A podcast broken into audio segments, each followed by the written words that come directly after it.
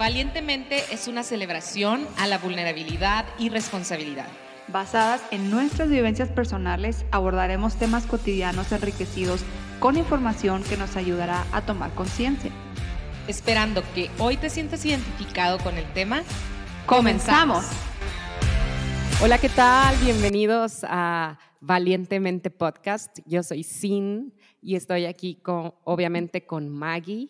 Pero hoy es un episodio, hoy es un episodio muy, episodio muy especial porque tenemos una invitada de lujo. muy querida por nosotros.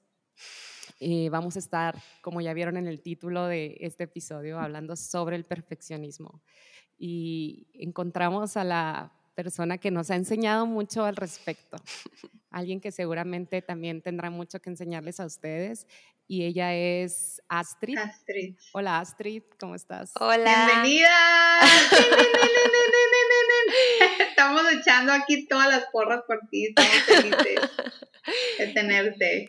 No, muchísimas gracias. La verdad, cuando me lo dijeron me sentí muy halagada este, y también muy contenta de saber que todo este camino de perfeccionismo ahora tendrá un, un resultado bueno, ¿no? O sea, de que todo este camino lleno de sufrimiento por ser perfecta, ahora dado un fruto bueno de poder compartir acerca de eso y ayudar a otras personas que se han enfrentado al perfeccionismo. Sí, Quiero hablarles un poquito de Astrid. Astrid es amiga mía y de, y de Maggie por muchos años. El mismo tiempo que tenemos Maggie y yo de amigas, es más o menos, sí, el mismo que tenemos de amistad con Astrid. Eh, nos llamamos hermanas, nos, nos, hemos elegido como hermanas. Totalmente. y, y hemos compartido muchísimas cosas, así es que es bien emocionante para nosotros tenerla hoy en este episodio. Ah, y, y, bueno, Astrid Platícanos, Astrid, ¿a qué te dedicas? ¿Quién eres? Así a grandes rasgos. Este, yo he pasado por muchos roles, este, mucho tiempo eh, estuve dirigiendo la alabanza en, iglesias, este, fui, tuve, tuvimos iglesias pequeñas en, en ¿cómo, se dice? Proyectos de iglesias más pequeñas en casa.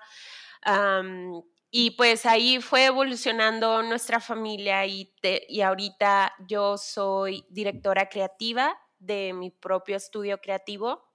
Este, trabajo con otros diseñadores y pues vivo una vida que ya no quiere ser perfeccionista. Si me dicen quién soy, me identifico como una perfeccionista recuperada este, que ya no, ya no creo en lo que logro, en lo que yo soy, este, en el título de trabajo que tengo. Em, estoy muy contenta de poder cambiar de destino cuando quiero. Entonces, ahorita puedo decir que soy directora creativa y ya no sé qué seré en un año pero ahorita soy directora creativa. Lo disfruto mucho. Es mamá. Oye, qué bonito. Nos acompaña desde Monterrey. Sí, Ay, soy mamá y esposa. ilustradora. No, sí, no les va a decir, pero es ilustradora. Yo también les quiero platicar de Astrid porque creo que se quedó incompleta la narrativa. Astrid es roller en su momento. Es diseñador, es músico, es mamá también. Es de todo. Entonces, ella también es un, un eslaboncito aquí, igual que Cindy y yo, ella es igual que, que, nosotras, somos hermanas de hace muchos años. Entonces, estamos súper felices de escucharte, lo que, lo que estás compartiendo con nosotros, sobre todo porque por tantas veces en tantos cafés nos has platicado esto a detalle en situaciones particulares. Entonces es muy bonito escuchar que puedas decir en este momento, el día de hoy, 20 de septiembre del 2021, siendo las 9.21 de la noche hora Monterrey, puedo decir que hoy abrazo las múltiples facetas de mi vida y puedo abrazar también las áreas donde no, no puede que no me salga todo perfecto o todo como esperaba, pero eso habla de un crecimiento muy lindo, un proceso personal que tú has llevado. Entonces, es un honor que nos lo compartas, exactamente. Así es que agárrense porque ya ahorita estábamos platicando un poco y yo ya estaba bien emocionada de todo lo que Astrid nos estaba compartiendo.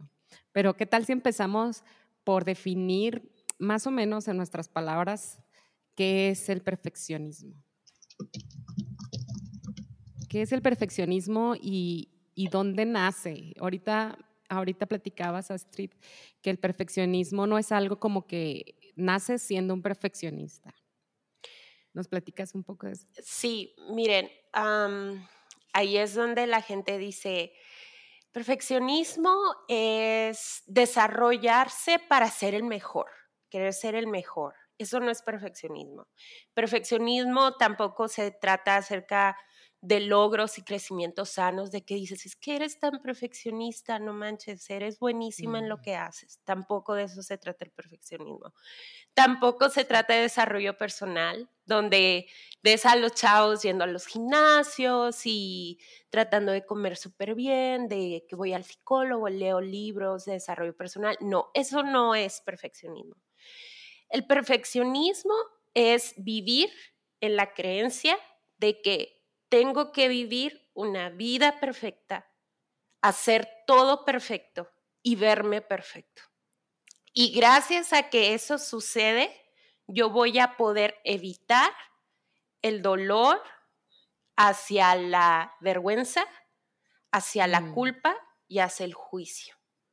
O sea, el perfeccionismo es huir del juicio, la culpabilidad y la vergüenza que es todo lo contrario a un desarrollo personal, a un crecimiento personal, a una búsqueda de logros. Porque incluso ese tipo de perfeccionismo es un escudo, es un escudo de la realidad, es un escudo de la gente que está alrededor de nosotros y es un escudo que no nos deja despegar. Porque el perfeccionismo se puede ir para dos lados. Se puede ir para el lado donde voy, voy a hacerlo hasta que me salga como yo quiero, hasta que demuestre que soy la mejor o no intentarlo. Simplemente no mm. intentarlo por el miedo a fallar. Así es. Y te iba a preguntar, pero realmente, o sea, el la persona perfeccionista huye del juicio, de la culpa y de la vergüenza? Sí. ¿Lo evita realmente? Así es, totalmente. O sea, donde hay perfeccionismo hay vergüenza. O sea, no lo, no lo evita. no, no, al final no lo, puedes, no lo puedes. Pero al final no lo puedes tienes más. Exactamente. O sea, al final una persona perfeccionista está más expuesta a sentirse avergonzada, culpable o juzgada. Porque una persona perfeccionista no solamente se va a sentir juzgada por el exterior, sino también por ella porque entra en este círculo vicioso donde el perfeccionismo es la manera de actuar. Entonces, en el momento en que tú mismo como perfeccionista detectas una falla, un error, un, este, ay, se me hizo tarde, ay, le contesté mal a mi hijo, ay, no me acordé de la fiesta de cumpleaños de mi amiga, todas esas cositas, empieza a decir, no soy buena mamá, no soy buena esposa, no soy buena amiga. Y esas son las etiquetas que tú como perfeccionista te pones. Y entonces empieza el juicio, empieza la vergüenza. Y entonces dices, ¡Ah! es que no lo hice porque no soy perfecto. Entonces empieza otra vez este deseo donde tengo que ser aún mejor, tengo que ser mejor esposa, tengo que ser mejor mamá y tengo que ser mejor amiga y tengo que ser mejor todo para que no me vuelva a equivocar y no le vuelva a fallar a nadie. Yo te iba a preguntar cómo es que habías llegado a la conclusión.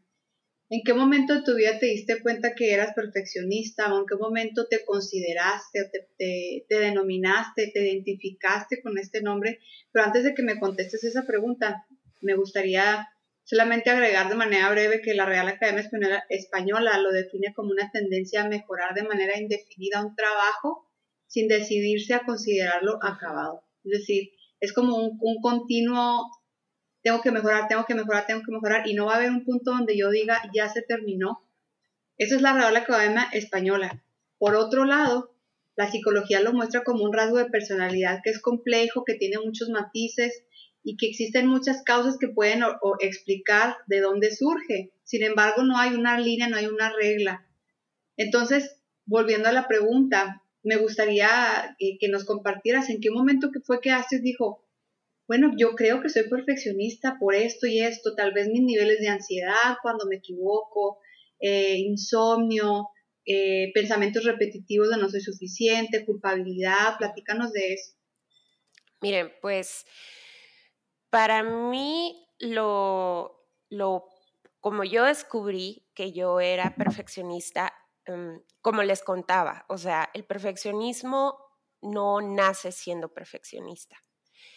Eh, tú como perfeccionista empiezas a agarrar esta manera de adquirir logros, eh, demostrar un excelente desempeño, a mostrarte cierta apariencia física para poder sentir que estás logrando ser perfecto y también sentir que las personas que están a tu alrededor te van a amar, te van a apreciar, te van a reconocer, te van a dar eso que al perfeccionista le enseñan, que solamente es la manera en que tú puedes ser aceptado, amado, este, protegido, o sea, es eso, o sea, se crea este nivel de ansiedad dentro del perfeccionista donde necesito ser perfecto para tener un lugar dentro de el mundo, dentro de la sociedad, dentro de mi trabajo, dentro de mis relaciones, dentro de mis sueños,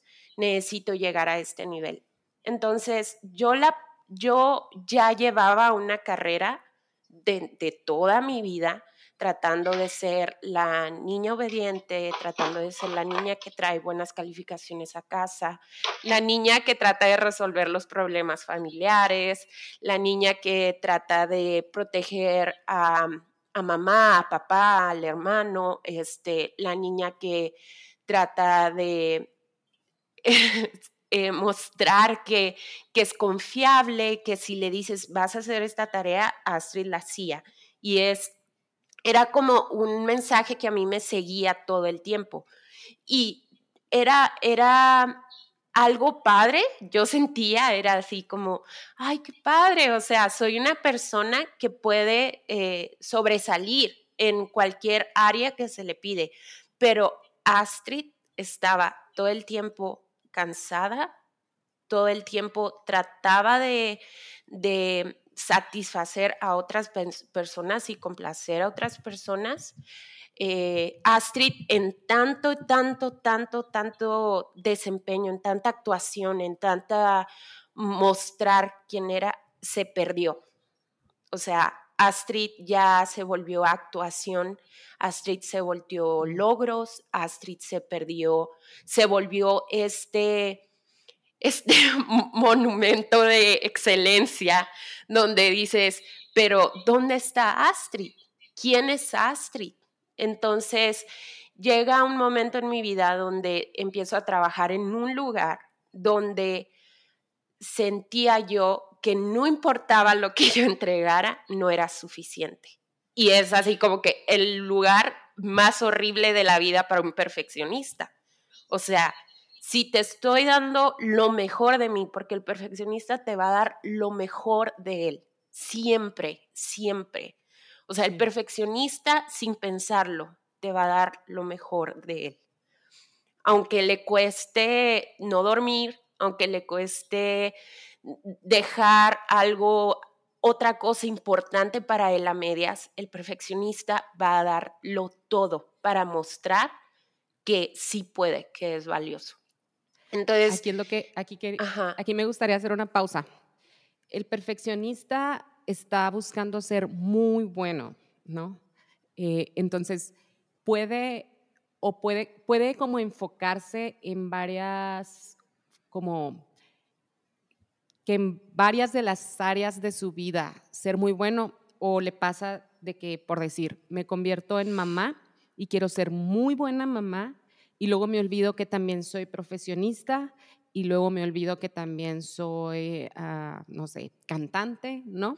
Entonces, eh, a lo que voy es, ¿te pasó que tenías etapas en las que te querías enfocar en voy a ser la mejor diseñadora, y descuidabas como otras áreas de quién eres tú por querer ser muy bueno? A mí en lo personal, te puedo decir que de quien te olvidas eres tú, de ti mismo.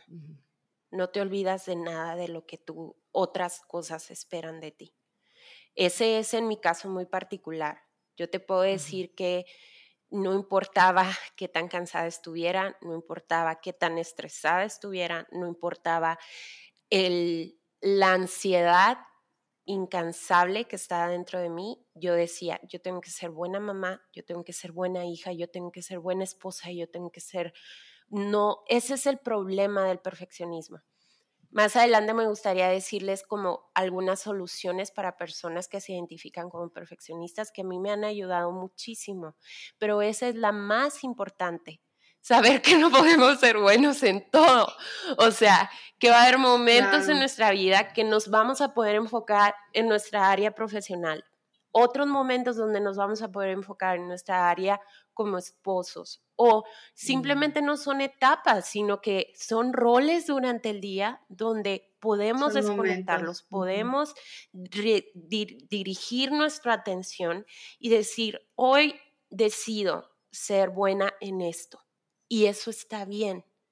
Y hay veces que se van a caer cosas y eso está bien, porque no podemos. O sea, puedo no ser al mismo tiempo la mamá perfecta, la profesionista perfecta, la amiga perfecta. O sea, de hecho, no puede ser ninguna. No, no porque el perfeccionismo no existe. o sea, déjenme, el perfecto les digo, no existe. o sea.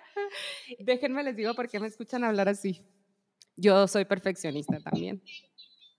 No, no tan fuerte, creo yo, como lo fuiste tú.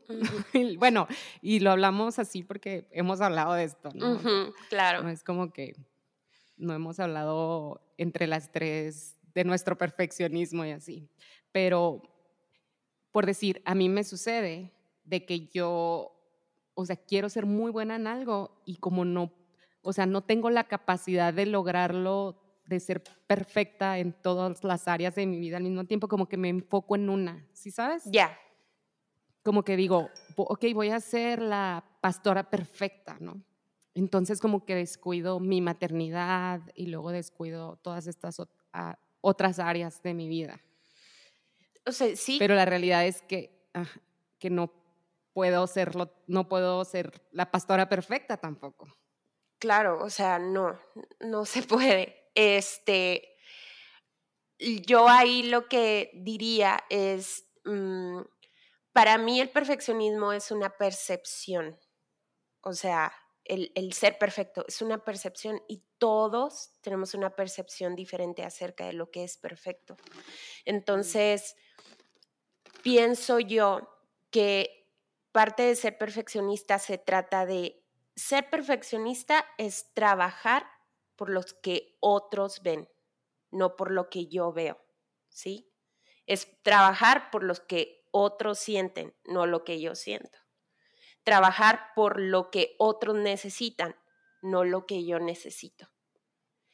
Y suena chistoso porque pensarías que la persona perfeccionista es esta persona narcisista y egoísta que nada más quiere mm. ser eh, excelente en todo. Elogiada. Elogiada para que todos la aplaudan y le digan, qué maravillosa eres.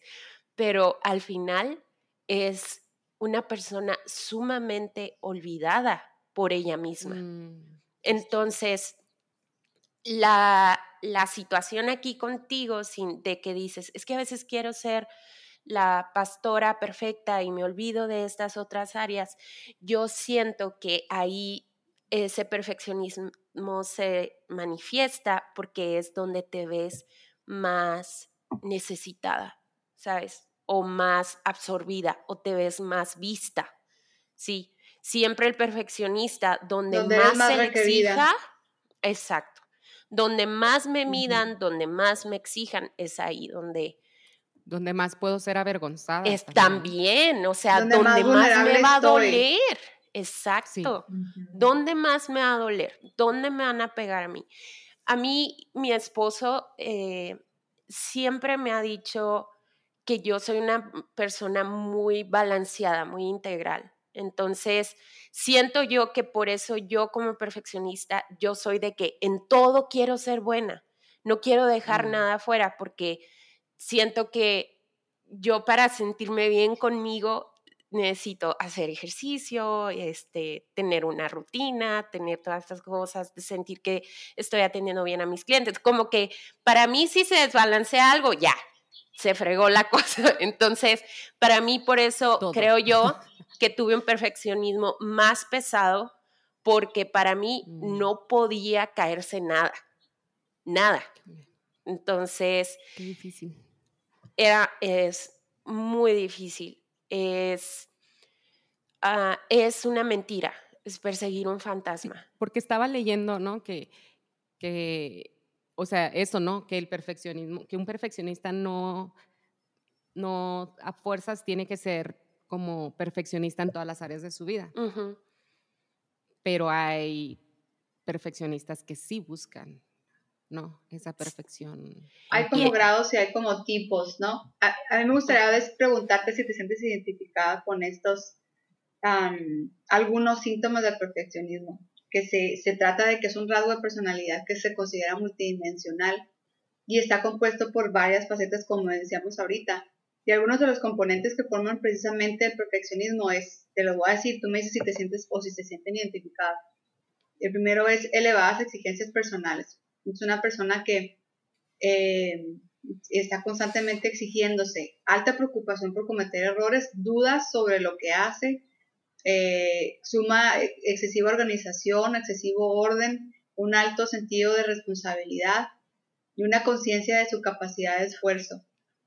Eh, bueno, me gustaría nada más decir que el perfeccionismo en sí no es negativo o es positivo, simplemente en sí sino nada más es, es una faceta, es un componente, pero puede volverse adaptativo o desadaptativo y podemos medir esto basándonos en los resultados que lo que estamos haciendo pueda traer.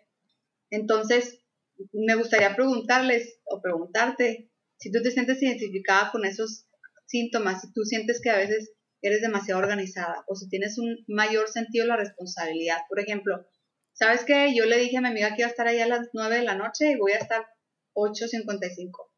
Eh, no sé, le dije que le iba a mandar, voy a hacerlo en tiempo y forma. Y si no lo hago, ya me siento súper mal. ¿Te sientes identificada? Yo me siento muy identificada con el sentido de responsabilidad. Eh, esa, esa sensación de no fallar. Y ahí entra mucho el síndrome de impostor, de que cuando tú te sientes que fallaste, sientes que pues, no eres apta, no eres apta, no eres digna, no estás calificado para ser lo que sea que sientes que fallaste. Mamá, Incluso si no fallaste. Incluso si no fallaste antes de intentar, si no fallaste, te van a dar cuenta. Y que no soy buena, nunca estás suficiente preparada, ¿no? Nunca eres suficiente para hacer algo, para comenzar algo, para... Claro. Y sinceramente, eh, yo en lo personal, yo sí creo que el perfeccionismo es adictivo y destructivo. Jamás, yo ya no veo como un halago cuando alguien me dice, eres muy perfeccionista. Mm. No lo veo como un halago. No lo veo como algo de lo cual me debería de sentir orgullosa. Porque el perfeccionismo es, es algo que te envuelve en en un no es suficiente, no es suficiente, no es suficiente y pierdes el sentido de las cosas que sí son importantes y dejas de ser agradecido por las cosas que sí son importantes. Entonces, tu nivel y deseo de complacer a los demás te hace no disfrutar de la vida diaria, porque cada mm. momento cada situación, cada evento tiene que ser súper glorioso, tiene que ser sobresaliente, tiene que ser otro nivel, porque entonces no estoy viviendo a los niveles que una vida perfecta me lo está pidiendo. O sea, una persona perfeccionista, yo llegué a un estado donde creía que era tan impostor mi, lugar dentro de mi familia, dentro de mi trabajo, dentro de mis relaciones, amistades, como mamá, como esposa, que yo decía, es que soy una impostora. Y mm. mi, mi, perfeccionismo me decía, la única manera de resolver esto es que tú desaparezcas. Yo era la falla en ese lugar, no lo demás. Yo era la que no cabía. Estás tocando, estás tocando algo muy importante a lo que me gustaría que empezáramos a profundizar. Digo, ya estás empezando, pero este, que es el sufrimiento constante del perfeccionista. El perfeccionista es una persona que constantemente está en sufrimiento. Así es. Por lo tanto, constantemente está en ansiedad y constantemente está en frustración. Entonces, me gustaría que pudieras hablar un poquito de esto para que eh, las personas que conviven con un perfeccionista sepan un poco cómo, cómo siente ¿no? una persona que, es perfeccionista. Em, para e, es así como que bien importante lo que estamos hablando porque un perfeccionista por fuera se ve así como que, no hombre, esta chava tiene su vida resuelta. Todo se ve bonito, precioso a la medida, pero mira que nomás qué chula le quedó su vida. Así se ve. Entonces, cuando esa persona ya no puede más, ya no puede más con esta, e, es, es un cansancio que de verdad, niño, no, no, no, es un cansancio, una ansiedad, un, un alguien que te está persiguiendo todo el tiempo y te está diciendo, todavía puedes dar más, todavía puedes demostrar más, todavía puedes, todavía puedes ser más, Astrid, todavía, y es así, y al mismo tiempo que te sientes ahogada y dices, es que ya no puedo más. ¿Por qué me estás diciendo esto? No puedo más, que no me ves, que no me ves, que no puedo más. Y a la mañana siguiente te levantas y dices, tengo que poder más. y te, y te empiezas a desgastar a niveles que te llevan a decir, tengo que desaparecer. Ya, ya no mm. puedo seguir con esto. Y ese desaparecer me, me, refiero a que yo en ese momento cuando me di cuenta de que llegué a lo más profundo era de que yo me quiero morir y lo único que me detenía de no tomar esa decisión de morirme era qué mala mamá voy a ser si dejo a un hijo con una mamá suicida. o sea, es así de irónico, así de irónico es el perfeccionismo. Entonces, eh, yo estaba muy asustada de los pensamientos que tenía porque yo jamás, jamás había tenido ese tipo de pensamientos. Pero como les digo, yo estuve dentro de un ambiente demasiado tóxico, muy, muy tóxico, que literal me hizo un cortocircuito. Mm. Yo fui muy afortunada de tener a mi alrededor personas incluyéndolas ustedes, por supuesto, mm, que me recordaban a diario, me recordaban a diario que me amaban no por mis logros, que me amaban no por mis creencias, que me amaban no por mis mi estado emocional, o sea, porque me vieron muchas mm. veces muy quebrada. Em, me amaban no porque pudiera darles el mejor consejo o simplemente cuando estaba con ustedes me sentía amada. Y lo mismo pasaba con Isra, con mi esposo. Mm. Este, yo sentía una valoración y un amor increíble de parte de él, que eso fue lo que a mí me hizo reconocer que todo lo que estaba pensando era una mentira, era una mentira que yo me había creído era una mentira que eh, yo em, decidí tener para, para, para protegerme. O sea, mm. realmente yo decía, cada vez que iba a mi trabajo era, se van a dar cuenta que, que no soy lo, que ellos creen que soy. Se van a dar ah, cuenta que no soy tan buena como ellos creen. Se van a dar cuenta que, que, que estoy sufriendo por dentro. Eso es lo que quieres evitar. Quieres evitar eso, quieres evitar que vean que estás quebrada, quieres evitar que vean que te sientes que no tienes identidad, quieres evitar que, que, que la gente vea que estás ahí porque tienes que estar ahí y, y todo lo que está dentro de tu mente te exige estar ahí.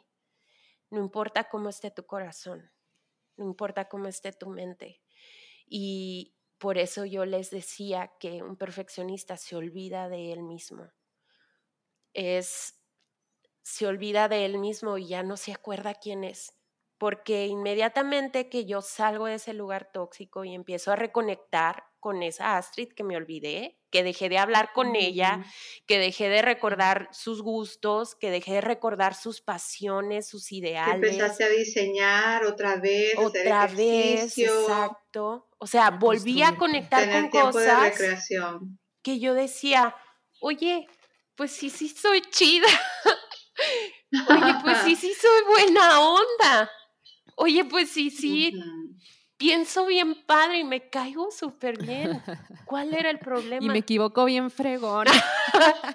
y me río de mí misma. Sí. Y me río de mí misma y me empecé a acordar de en mis puntos altos de mi vida cómo yo soy una persona que ve y reconoce lo mejor en otras personas. Sí, totalmente. Y algo que me decía mi psicóloga cuando empecé a ir con ella, lo primero que me dijo, Astrid, es que no puedo entender cómo una persona como tú se habla como se habla. O sea, tú jamás le hablarías a alguien como tú te hablas.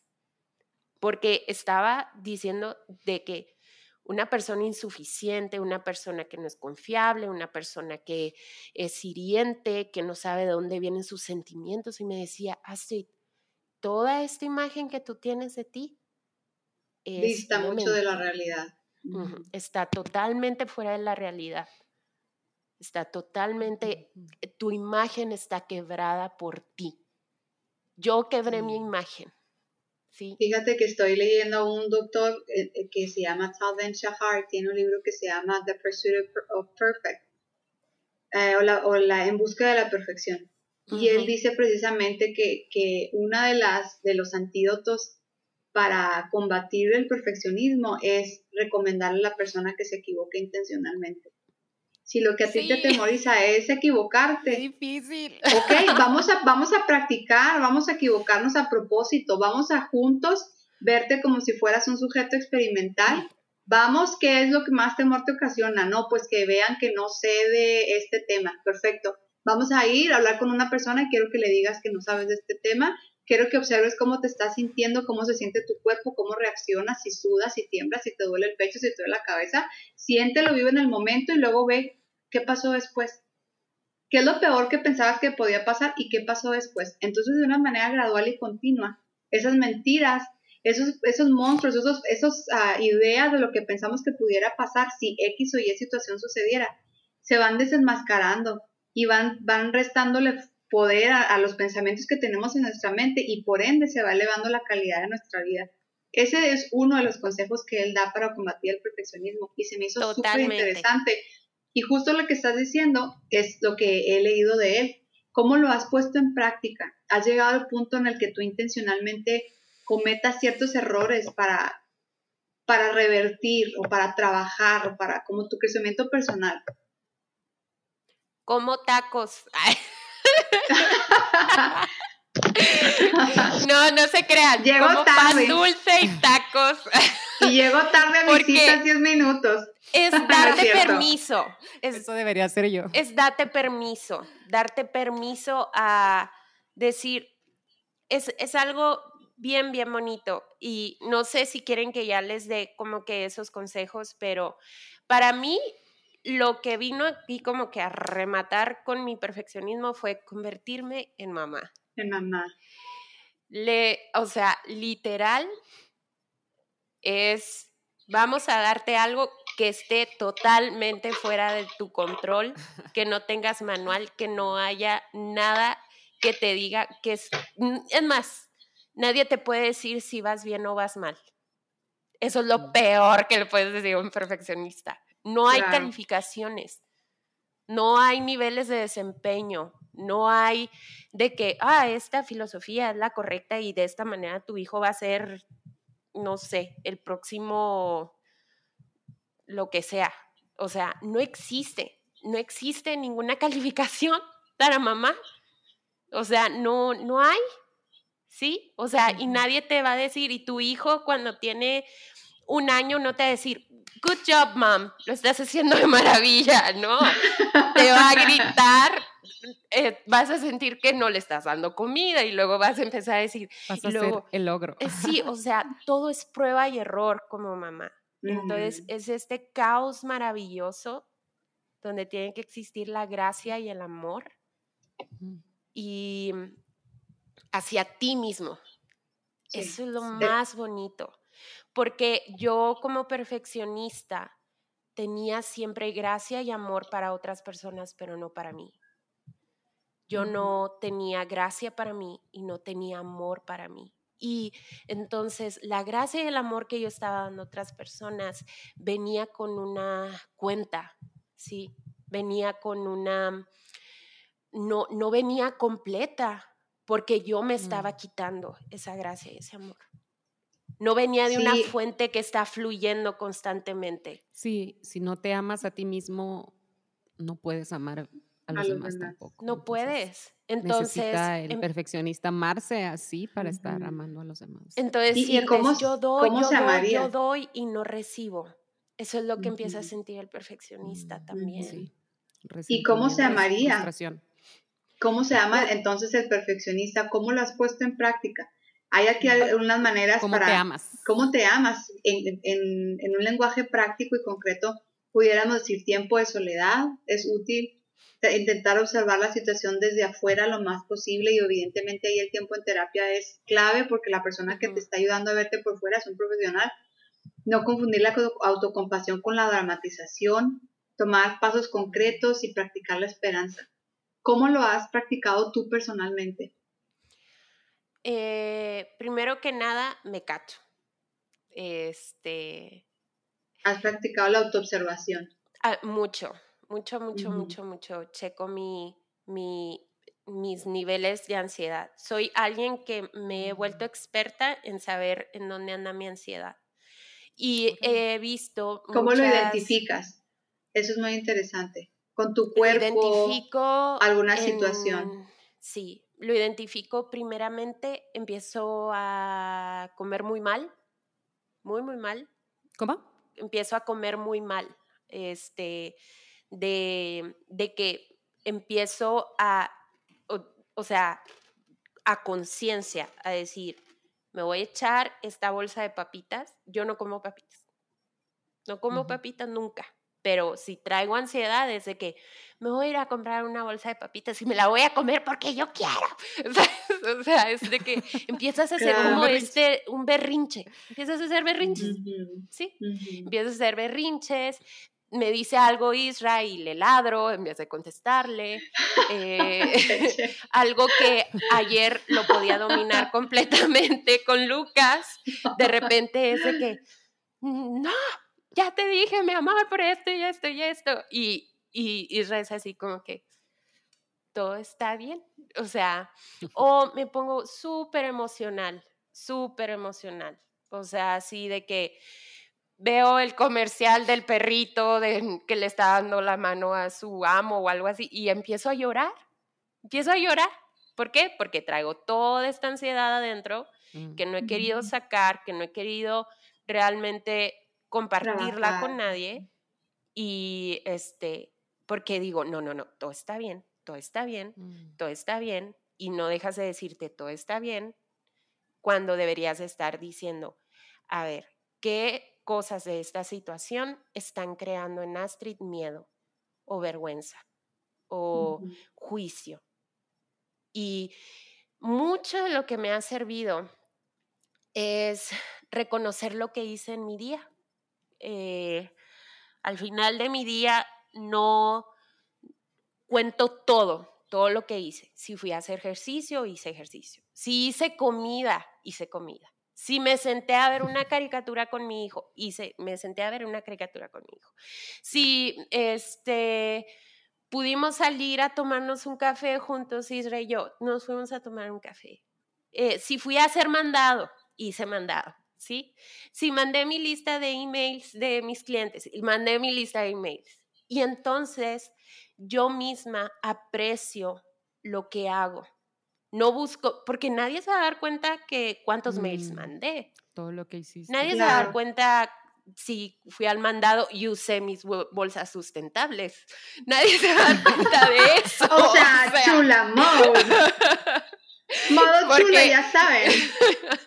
o sea, nadie se va a dar cuenta de eso más que tú. Y la primera que se debe reconocer para dejar de ser perfeccionista y estar buscando el reconocimiento de otras personas, eres tú eres tú. Y decirte cosas bonitas y decirte, no manches, Astrid, qué bien manejaste esta situación.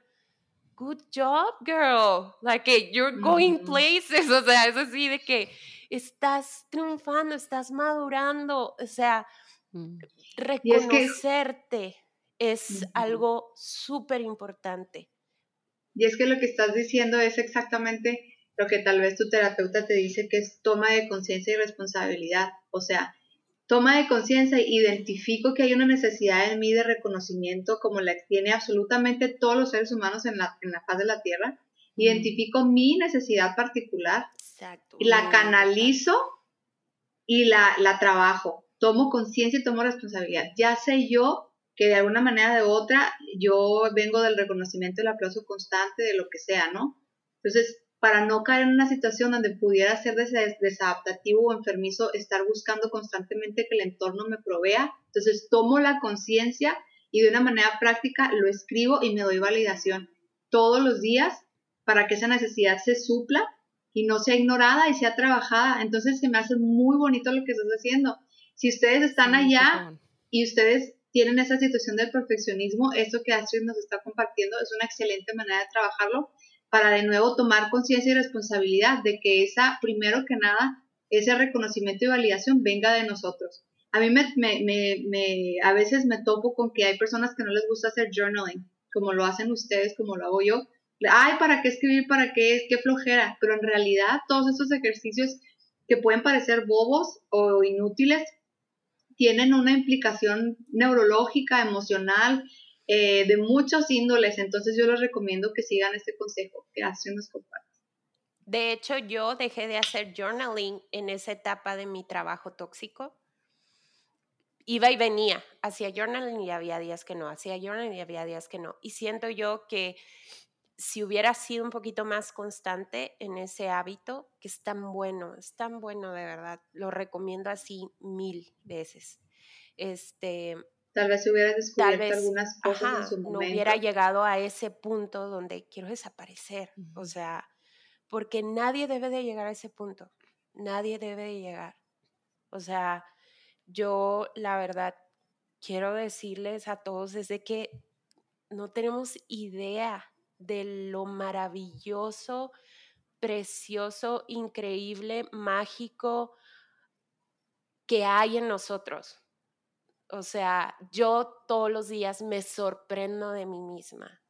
Es, es muy chistoso lo que decías de que te pongas en situaciones donde vas a fallar. Y yo, ustedes saben, empecé a escalar hace dos semanas. Y me estoy grabando para ver. Y, y lo compartes. Y lo comparto para que vean, miren, estoy bien hecha garras. O sea, es como que, no, no, no, a mí me encanta porque cuando me compartiste los videos fue como, mira, Sin, esto fue la semana pasada y esto es esta semana, mira todo lo que ha avanzado. O sea, te estabas tú misma reconociendo y me encantó ver eso, o sea, la libertad con que lo hacías. Porque antes yo no podía Me encantaba que lo pudieras hacer conmigo, exacto. Antes yo no podía decirlo. O sea, porque yo te conozco, ¿no? O sea, por muchos años, o sea, y yo sé que es un crecimiento enorme que hubieras hecho eso. Porque te hacen creer que si tú te reconoces a ti misma, un avance. Es algún avance está siendo presumido o presuncioso, estás tratando de mostrar y todo eso, o sea, no. es, es bien bonito reconocernos, es bien bonito abrazarnos a nosotros. Y es bien bonito decir, híjole, esto no te salió como querías, ¿verdad? Ya sé, qué mala onda. Vamos a volverlo a intentar después. Porque algo que debo de reconocer es que esta ansiedad y esto que viví como perfeccionista, mi temor más grande y lo que me hizo querer huir del perfeccionismo fue compartirle a mi hijo esa mentalidad. Mm. Decirle, ser yo una madre exigente, ser una madre demandante, ser una madre de que el resultado o el, tipo de, de desempeño que tenga Lucas como hijo es lo que va a darme a mí la calificación como mamá. Sí. Y eso es lo más triste, egoísta, es, es ser un ser el verdugo de tu hijo. Es, es muy, muy duro ponerle esa carga a un hijo. Entonces, es chistoso porque con Lucas se equivoca, nos reímos y lo, we tried again. Entonces es, es este mensaje que le estamos tratando de dar a él, que el, equivocarnos es sano, el equivocarnos es maravilloso porque yo aprendí que entre más me equivoco, más aprendo. entre más me descubro también, que eso es wow para mí. equivocarse es sano y es, es, es sano, es necesario y es inevitable. Entonces, conciliar esos tres elementos de la equivocación en nuestra vida nos ayuda a reducir el estrés y la ansiedad. Yo hasta cierto punto de mi vida solo lo comento súper breve para que nos sigas platicando. No me, bueno, no, no me he considerado un perfeccionista como tal, pero sí noto que cuando mis niveles de ansiedad, yo soy un 3 en el enagrama y lo he mencionado varias veces, pero han habido puntos de mi vida donde los niveles de ansiedad están más fuertes por unas situaciones emocionales no resueltas que son ajenas a lo que estoy haciendo ciertas actividades que hago se vuelven de alta exigencia personal, mis calificaciones, o sea, canalizo la ansiedad que otra situación no resuelta me ocasiona en ciertas actividades. Y es un pensamiento constante de que no lo estoy haciendo suficientemente bien, no me está saliendo suficientemente bien. Entonces, en esas etapas de mi vida donde he experimentado eso, conciliar con esos tres elementos de que sabes que no vas a poder crecer si no te equivocas. Aparte, no, es inevitable que te equivoques es necesario, es importante, etcétera, etcétera, me ha ayudado mucho a reducir mi ansiedad. Yo padezco mucho de insomnio y a veces es precisamente por eso, porque estoy pensando de qué manera puedo hacer las cosas mejor mañana, cómo puedo planear las cosas mejor el día de mañana, qué pendiente me faltó hacer, etcétera, etcétera. Entonces, tú, tú has podido trabajar, esa, has podido hacer esa conciliación en tu mente, en tu corazón, en tus emociones de equivocarse es necesario, es inevitable, eh, es parte de la vida? ¿Cómo lo has incorporado a tu diario vivir? Yo creo que eh, también eso, eso que dijiste, lo de las cuestiones familiares, este, yo pienso que cuando te dicen tus papás, cuando crezcas lo vas a entender, pienso que tiene toda la razón, porque apenas tengo 34 años y estoy así que, ay, qué difícil ser adulto, pero, pero es de que empiezas a tener mucha tolerancia por las personas, o sea, el, el perfeccionista, este, su empatía viene de, de un lugar de, ah, es que pobre, yo lo puedo hacer mejor, ¿sabes? Este, es como de este lugar donde si yo fuera él, yo lo haría mejor de esta manera. Y entonces realmente no estás siendo empático, no estás aceptando a la otra persona para que pueda equivocarse y que pueda estar vulnerable a un desempeño no excelente, ¿sí me explico? Entonces em, empiezas a, perdonar. Y para mí el, perdonar es vital en la vida. Entonces, si yo, Astrid, no pido ser una mamá perfecta, entonces voy a perdonar a mi mamá que no fue perfecta. Si yo, Astrid, pido no ser una hermana perfecta, entonces perdono a mi hermano cuando él no puede ser perfecto. O, y ni mm. siquiera es ser perfecto, que no me está dando lo que mis expectativas quieren y necesitan en ese momento. Porque al final no es el trabajo de ellos llenar esas expectativas y no es el trabajo de ellos llenar mis vacíos y mis deficiencias de amor. Eso es simplemente mío, es un trabajo mío, es, un, es una búsqueda mía y es decir, nadie tiene control acerca de lo que yo siento acerca de mí más que yo. Entonces, es perfeccionismo, se trata también de dejar ir el control y dejar de hacer responsables a las situaciones en las que vives, a la familia que te tocó, a los lugares en donde, el lugar donde naciste, en todas estas áreas y decir, no, es que no es perfecto porque no existe perfecto.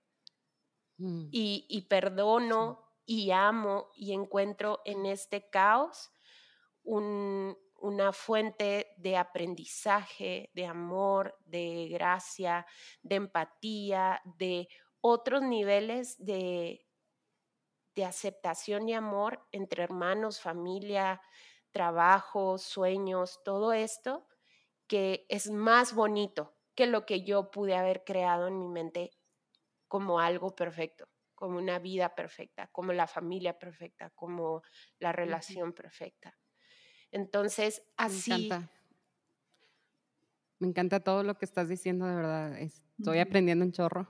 bueno, siempre tenemos estas pláticas, ¿no? Y, siempre aprendo mucho de ti. Pero me gustaría también que nos platicaras, Astrid, ah, para las personas que están escuchando y a lo mejor reconocen que, que tienen relación cercana con un perfeccionista, ¿cómo, cómo es un ambiente sano para la recuperación de un perfeccionista. Y digo la recuperación porque ahorita, antes de empezar a grabar, tú mencionabas que, que tú ves el perfeccionismo como una adicción y te definías a ti mismo, te referías a ti misma como una perfeccionista recuperada. Sí. Entonces, por eso, por eso uso estos términos, ¿no? Entonces, ¿cómo podemos nosotros proporcionar un ambiente para la recuperación efectiva de un perfeccionista? Si no lo somos nosotros? Un, perfeccionista necesita un ambiente donde sepa que la persona enfrente de ella no la va a avergonzar ni la va a señalar en el momento en que caiga, en el momento mm. en que no pueda más eh, controlar esas expectativas y que caiga delante de él, se desmorone delante de él y que... sabes por qué es bien fuerte? Porque como usualmente es una persona que hace las cosas pues muy bien, o sea, puede parecer que las cosas que hace las hace impecablemente porque le echa demasiado esfuerzo. Sí es muy probable que las personas alrededor de un perfeccionista sean duros cuando esta persona se equivoca. Totalmente. Se equivoca. Van a probablemente a decir que, ¿cómo pudiste tú fallar de esta manera? ¿Cómo pudiste tú tomar esta decisión? ¿Cómo pudiste tú abandonar este proyecto por el cual has trabajado tanto? ¿Cómo pudiste tú abandonar tu relación si se veía perfecta? O sea, yo estoy hablando ahí de matrimonios que han luchado muchísimo por verse perfectos y de repente, plum, se rompen porque ya no pueden más. O amistades, o sea, yo he tenido que terminar con amistades que parecían amistades perfectas, que parecían amistades que me construían, pero me daba cuenta que mm, al final no me construían y, y me preguntaron, ¿cómo pudieron terminar su amistad? Sí, porque no era una amistad sana. Entonces, la persona que esté a tu lado cuando te vea acabar con esos eh, logros, con esas demostraciones de perfeccionismo y el perfeccionista diga, ya no puedo más, estoy tomando esta dirección, esta vuelta en U completa, esta vuelta en U, porque es lo que decías tú, Mac, o sea, terminas hastiado, terminas agotado de esa actividad que estuviste haciendo y haciendo y haciendo y haciendo y te diste cuenta que nunca iba a ser perfecto. Entonces, la gente muchas veces queda impactada, la gente muchas veces se siente traicionada, se siente traicionada por la persona que pintaste ser, o sea, demostraste ser y se sienten engañadas de que, ¿cómo? Si tú eras esto, ¿cómo pudiste? desaparecer esa imagen perfecta delante de mí. Que yo tenía Entonces, eh, es muy duro para el perfeccionista porque dice, voy a fallarle a todos y todo el mundo se va a dar cuenta de lo que realmente soy. Pero al final y, existen esas personas que van a estar a tu lado, y, que conocen. Y es un filtro, exactamente. Es, un filtro porque ese tipo de situaciones o sea, es algo que te temoriza de que la gente se vaya a dar cuenta de X o Y que tú piensas que eres, que tal vez ni siquiera eres. Pero una vez que sucede ese evento traumante, eh, te das cuenta que se te un, un, peso increíble de los hombros y además empiezas a ver que la gente que realmente te ama va a estar contigo independientemente de lo que sea, independientemente de que si eh, ahorita hablabas de no lo dijiste así, lo dijiste en otras palabras, pero de un ambiente de amor incondicional. Y eso lo hemos mencionado Sin y yo, que en, este grupo de hermanas, amigas de tanto tiempo, hemos encontrado un ambiente donde cada quien en sus procesos, eh, cada quien desde sus áreas de oportunidad ha encontrado este ambiente donde yo no soy aceptada por mi desempeño y, hay un amor incondicional de no me importa si mañana amaneces diciendo hoy me creo un dinosaurio y que la otra gente diga que esta vieja está loca, hoy se creó un dinosaurio, te vamos a amar igual. Entonces, ahorita que decías eso, yo, yo pensaba de cómo mm, este, este ambiente tan bonito que tenemos nosotras, a mí personalmente me ha ayudado en muchos momentos de mi vida. Y hablando del, regresando al tema del perfeccionismo, eh, qué importante que las personas tengamos en, en, caso de una persona perfeccionista, tenga este grupo y esta red de apoyo de personas que lo amen. Ahora, si tú no tienes una red de apoyo de personas que te aman incondicionalmente, comienza tú intencionalmente a trabajar en crear estos espacios siendo tú la persona que aporte este amor y aceptación incondicional hacia los demás. Y, y así es como se inicia un espacio de, de estos. Entonces, creo que ha sido muy bonito para nosotros tenernos una a la otra yo espero que esta interacción que nosotros hemos tenido haya sido un apoyo. Tanto lo ha sido para mí en mis, momentos de mucha flaqueza y de debilidad y de tristeza. Espero que para ti lo haya sido también. Y, y es muy bonito que lo compartas porque a veces las personas andan por la vida o andamos por la vida sufriendo con nuestras áreas de oportunidad, pero no ignorando el hecho de que necesitamos fortalecer nuestros vínculos interpersonales, necesitamos ser muy intencionales en que es un give and take y, de que es, a lo mejor mañana mi amigo me va a decir que hoy amaneció diciendo que se siente un dinosaurio, pero yo lo voy a amar igual y, no le voy a emitir juicio ni le voy a hacer gestos de desaprobación, o sea, ¿no? ¿Qué piensan ustedes? Yo te puedo decir y creo que que el yo abrirme con ustedes y hablar de este problema con ustedes me acercó más a ustedes nos hizo tener una amistad más profunda. Más fuerte. Conocieron a una Astrid que no conocían, a la real, y la aceptaron y la amaron totalmente. Y eso para mí fue muy liberador. Fue maravilloso sentirme relajada y sentirme cómoda. Eh, los perfeccionistas son aquellos de que si llegas a tu casa se van a disculpar 20 veces porque la casa está tirada. Y. Oye, ¿cómo con un bebé, no? Un niño pequeño, ¿eh? ¿Cómo? Y yo les recomiendo a todos los perfeccionistas, inviten a amigos cuando su casa esté tirada. Hagan eso. Es el mejor ejercicio. O sea, Inviten a amigos cuando no andan maquilladas, cuando andan... Después de irse a hacer ejercicio, váyanse a desayunar con sus amigas. Así, así como salieron del gimnasio. Así. Y así salgan en la foto de Instagram. ¿Sí? Porque esas son ustedes. Esas somos nosotras las que tenemos casas tiradas, las que no tenemos cuerpos perfectos, las que no tenemos el guardarropa ideal y, o sea, sean libres, o sea, sean libres de verse y decir, qué bonito es esto, o sea, qué bonito es esta vida y no tengo el tiempo para preocuparme de cómo me veo, de cómo está mi casa, porque quiero que tomarme el café con mi amiga. Quiero tomarme el café con mi amiga y quiero que venga y me voy a sentar en la mesa con ella ¿Y qué importa cómo esté mi casa? Porque lo importante somos yo y ella en ese momento. Lo importante es las conversaciones que voy a tener en ese desayuno. Es para mí algo que ha funcionado muchísimo para acabar así de rematar con el perfeccionismo, es la gratitud. Es mm. agradecer y agradecer y agradecer. Agradecer que me puedo levantar e ir a escalar.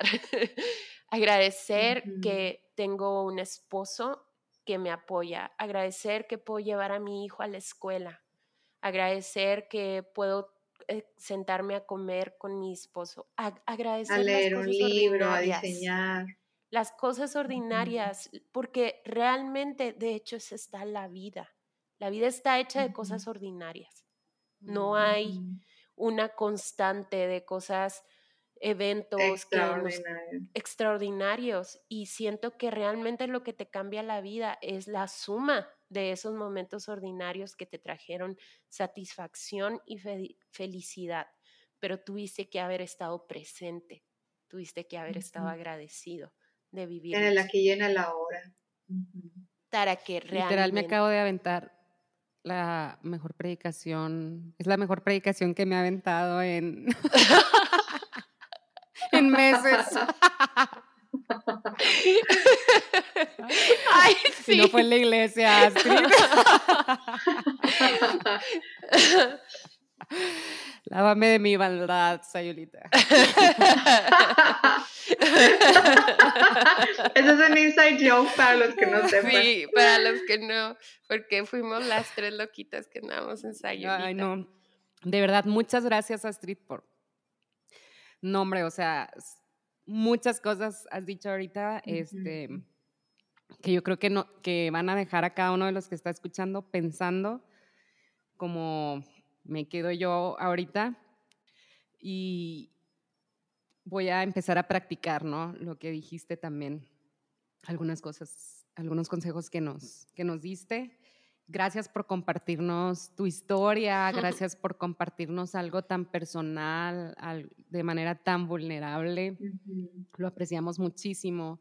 hemos visto nosotros quienes estamos cerca de ti esa recuperación y, ha sido, no, de verdad, ha sido una inspiración para nosotras. Ha sido muy bello estar contigo. durante este proceso. No sé si quieran decir algo más para despedirnos. Sí, yo sí, yo quiero también darte gracias por el tiempo que apartaste para nosotras y para compartir, por la manera que se está viendo tu corazón. Yo quiero decirle a ambas que nosotros hemos, bueno, tomado mucho el tema de la vulnerabilidad porque realmente no es un tema entre sí ni yo, sino es un tema entre nosotras, tú incluida, donde hemos hablado de vulnerabilidad por mucho tiempo, y Tania también. Y es justamente lo que ustedes están siendo porque también Sin en, algún momento se identifica como persona perfeccionista y habla de sus motivos y su, lo que ella pasa. Entonces yo las felicito a ambas por la valentía que tienen de, de abrir su corazón y de, de, aceptar las cosas que sus procesos, lo que están viviendo y de compartirlo. Entonces yo las he visto en muchos momentos de su vida donde son muy valientes y precisamente hacen lo opuesto, o sea, de mi miedo es que quiero que me vean perfecto y que yo soy el pastor perfecto y el diseñador perfecto, pero vengo a este espacio y les digo, niñas, me siento así y así, siento que no lo estoy haciendo bien, lo que sea. Entonces, esa valentía yo, yo quiero compartirlo con los podcast escuchas y quiero que sepan que yo tengo dos hermanas muy valientes y, y hablando de la vulnerabilidad, los invitamos a que practiquen, practiquen mostrarse, como son y practiquen, que otras personas puedan conocer esas facetas de ustedes y van a ver qué liberador es. Muchas gracias, niñas. Yo, yo espero que las personas que nos escuchen se alimenten tanto de, de su sus esencias, tanto como lo he hecho yo a través de los años. Entonces, muchas gracias por compartir. No, gracias a ustedes por invitarme, de verdad. Este, yo feliz de, de poder compartir mi experiencia para otras personas. Este, tengo tres preguntas que podrían ayudarle a una persona perfeccionista. No sé si todavía tenemos tiempo de que lo pueda decir. Este, son tres preguntas que te pueden ayudar mucho. Es, ¿en qué deseo ser extraordinario? los perfeccionistas, como lo comenté, tratamos de hacer todo bien. Entonces, una palabra clave para un perfeccionista es decir, en una cosa, en una cosa el día de hoy mm. voy a ser extraordinario y voy a darme permiso en que las otras cosas no salgan como yo me imagino que quiero salir. Y es muchas veces una actividad donde me olvido del tiempo, sobre todo una actividad que disfruten, un, o sea, busquen como alguien que se siente identificado como perfeccionista, que busque una actividad que disfrute donde se olvida del tiempo y que en esa quiera ser extraordinario, porque significa que ahí él está siendo libre, ¿sí? Eh, y que se pregunten que, a dónde quiero llegar con esta actividad, en, cuando deciden cuál actividad quieren ser extraordinario. Y otra súper importante, ¿en dónde escojo ser ordinario hoy? ¿Qué voy a dejar que se mm. caiga hoy? ¿Qué voy a dejar que, que, que hoy no, hoy sé, porque todos nos levantamos y sabemos algo que no vamos a lograr hacer. Todos, todos sabemos. Al, esto, según mi horario, según lo que planeé, según lo que sea, no va a salir. Sé que no va a salir y se va a caer. Y entonces ya desde ahorita decir, está bien, se va a caer. Y si no se cae, pues qué padre. Y si se cayó, pues ya estoy preparada que esa cosa se, se, se cayó. Y por último, por último, es qué necesito para llegar a ser extraordinario. No me refiero a ser perfecto, sino en qué cosa quiero ser excelente, porque se vale querer ser excelente. Se vale querer perseguir metas y sueños y tener deseos, se vale. Pero lo más importante ahí es, yo sugeriría hacer como una lista de pasos de las cosas que necesitamos lograr y así vamos a tener más mm, amor hacia nuestro proceso para poder llegar a esa meta y no enjuiciar el proceso, que como perfeccionistas deberíamos de amar el, el proceso. Cualquier persona debe de amar el proceso para no volverse esa persona que se está criticando todo el tiempo. Mm. Entonces, les voy a pasar esas tres preguntas para ver si, si las quieren eh, compartir ahí en el Instagram. claro. Este, y, y pues para que les siga ayudando a las personas, pienso yo que, que eso nos puede ayudar a seguir adelante. Sí. muchas gracias Astrid, de verdad. Gracias por este tiempo, gracias por los consejos, por tu historia. Los invitamos a que compartan este episodio. Eh, creo que es uno de los episodios más ricos que tenemos, sin duda. Así es que, por favor, compártanlo, eh, síganos en redes, escríbanos eh, ahí a nuestras redes sociales, escríbanos a nuestro email. Queremos escuchar sus historias y cómo este podcast está ayudándoles un poco, ¿no? Sí, es, recuerden que es valentementepodcast.com y nos encuentran fácilmente como Valentemente Podcast en Instagram.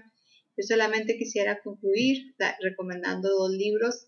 Ya los hemos hablado, comentado antes, The Gate to Imperfection de Brené Brown, The Pursuit of Perfect, How to Stop Chasing Perfection, cómo dejar de eh, perseguir el perfeccionismo, y eso es del doctor Tal Ben Shahar. Si quieren saber cómo se escribe el nombre o detalles de los libros, pueden escribirnos y con mucho gusto lo podemos compartir. Reciban un abrazo fuertísimo. Muchísimas gracias y be free. Bye. Hasta la próxima.